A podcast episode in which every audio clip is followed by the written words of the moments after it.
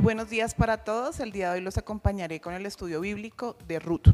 El contexto para comprender este hermoso libro es que se desarrolló eh, durante el tiempo en que Israel estaba experimentando un periodo de inestabilidad política y social. La tierra de Israel estaba asentada después del tiempo de conquista y la autoridad central estaba en un proceso de consolidación. Este periodo fue muy conocido porque fue un periodo de malestar espiritual, con frecuentes conflictos y falta de liderazgo unificado. El libro de jueces es el que antecede a Ruth y muestra el caos y la moral decadente que existía en esta época. Vamos a hablar del libro de Ruth, donde se narra la historia de una familia que vivió durante la época en la que el pueblo de Israel estuvo cuidada por los jueces, cuando los hombres le clamaban a Dios por el cuidado de ellos. Ruth era una joven nacida en el país de Moab y fue originalmente habitado por un pueblo de estatura gigantesca llamado Refaim los moabitas lo conocieron como Emin o Emitas. Ruth aparece en la Biblia en los años 1040 y 970 a.C. Se dice que este libro se escribió entre 1011 y 931 a.C. No hay un autor intelectual. El nombre de Ruth es de origen hebreo y significa compañera, amiga. Ruth tenía unas cualidades, era bondadosa y piadosa. Ruth vivió en la época de los jueces y hace parte de las mujeres que se nombran en la genealogía de Jesús. La historia de Ruth comienza con la vida de Emimelech, junto con su esposa Noemí, con sus dos hijos, Magilón y Quilión. Huyen de Judá porque había muchísima hambruna, lo que hace que ellos se muevan y lleguen a Moab. Moab era un sitio pues donde ellos podían y veían que podían pues tener cubierto su tema de, de hambre y tener la oportunidad de vivir. Emimelech muere cuando llegan a Moab y quedan sus dos hijos, Maloc y Clión. Ellos se casan con dos moabitas. Sus dos moabitas fueron Ruth y Orfa. Pero diez años después de que se casan, ellos también mueren dejando viudas a sus esposas. Cuando murieron sus dos hijos, Noemí le dice a cada una de sus nueras, a Ruth y a Orfa, que pueden devolverse a la tierra pues con sus parientes, que era como se usaba en ese tiempo. Orfa regresa a donde sus parientes y también pues le menciona lo mismo a Ruth. Hay que aclarar que Moab era una tierra politeísta, tenían muchísimos dioses paganos. Cuando Ruth decide pues pedirle a ella que pues no, ella quiere quedarse a su lado, quiere irse al pueblo donde ella se va a ir, que era Belén, iba a seguir sus costumbres, iba a seguir su Dios, iba a estar con ella e iba a morir con ella en el mismo lugar donde ella muriese y que iba a aceptar su Dios.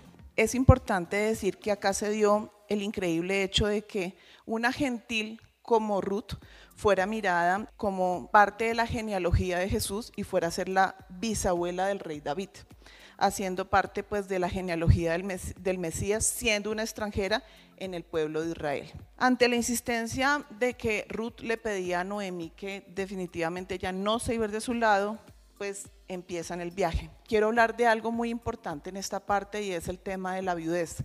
Las viudas en este tiempo tenían una posición muy vulnerable. En la época hebrea, las viudas eran consideradas dentro de los grupos de personas desfavorecidas debido a su falta de apoyo y de protección, ya que generalmente dependían de la generosidad de la familia extendida y de la comunidad para sobrevivir. La historia de Ruth destaca cómo Noemi, a pesar de enfrentar la pérdida de su esposo y de sus hijos, se preocupa profundamente por el bienestar de Ruth y le ayuda en su difícil situación. El relato de Noemí guía a Ruth y le brinda la orientación para encontrar seguridad y apoyo a través de la familia extendida. El libro de Ruth muestra la importancia de la compasión, el cuidado, la solidaridad hacia las viudas en la sociedad antigua y subraya cómo la comunidad y la familia pueden ser fundamentales para proporcionar apoyo y protección a aquellos que están en situaciones de vulnerabilidad. En la antigua Israel, la situación de una mujer viuda podía ser difícil debido a los derechos y protecciones legales que tenían las mujeres de esta época, eran un poco débiles. Digamos que ellos promovían algunos derechos como los siguientes, el apoyo familiar. A menudo las viudas dependían del apoyo de su familia extendida, especialmente los hijos varones, si los tenían, y otros familiares cercanos que pudieran proveer ayuda y protección. Las leyes de protección en la ley judía existían disposiciones para las viudas, asegurando que recibieran una porción de la herencia del esposo fallecido y en algunos casos se les permitía casarse con un pariente cercano eh, del esposo fallecido conocido como el pariente redentor o Joel, para preservar la herencia y el linaje familiar. Más adelante les voy a explicar un poquitico más ampliado esta parte. Existía también la carencia y asistencia social la sociedad a menudo tenía normas prácticas de la caridad que pues, estas permitían que se incluyeran a los menos afortunados, como las viudas y los huérfanos. Las viudas podían recibir ayuda de la comunidad a través de donaciones, alimentos u otras formas de apoyo. La vulnerabilidad, a pesar de estas medidas, pues las viudas seguían siendo un grupo, digamos, muy desprotegido en la sociedad antigua y digamos que la falta de protección hacía que, pues si no tenían familia, realmente pasaran momentos muy difíciles. Esto variaba muchísimo según la época, la región, las circunstancias individuales, pero en general la viudez representaba un desafío importante en las mujeres del antiguo Israel. Su bienestar dependía en, gran medida del apoyo del entorno social y familiar. Acá voy a continuar con el viaje que emprendieron Noemí y Ruth. Se establecen en Belén. Una vez allí, Ruth comenzó a recoger espigas en los campos para poder proporcionar alimento para ella y para Noemi. Resultó que ese campo pertenecía a vos. Vos era un pariente cercano y un hombre de gran respeto en la comunidad. Vos se sintió impresionado por la honestidad y la dedicación de Ruth para cuidar su suegra. Vos le permitió continuar recogiendo las espigas en los campos y le dio su protección y apoyo. Un día vos le dijo a Ruth, si tú has hecho esto con, con tu suegra, yo te brindaré protección y cuidado por haber sido humilde, eh, cercana. Normalmente las viudas no se quedaban con su suegra y para vos eso fue sorprendente. El pariente redentor era alguien con un vínculo cercano, que tenía una responsabilidad y un derecho el de redimir a un pariente en apuros o en deudas, así como el de cuidar y proteger los derechos familiares. Vos es presentado como el pariente redentor de Ruth, la viuda moabita de Malón, uno de los hijos de Noemí.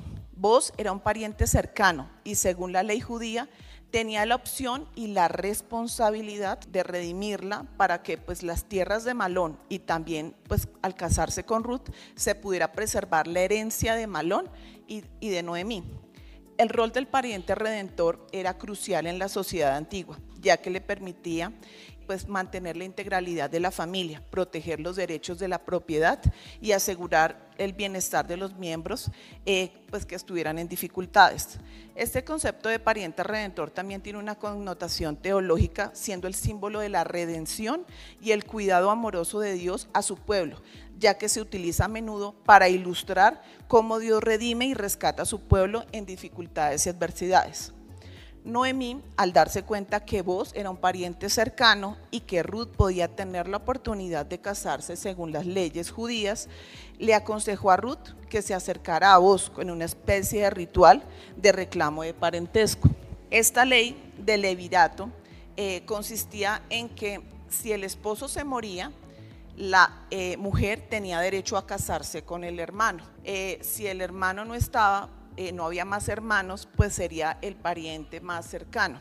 Asimismo pasaba él con el sororato, que era la posibilidad de que si la esposa moría, él se casaría con la hermana y a su vez con la pariente cercana, pues mujer que hubiera en el momento.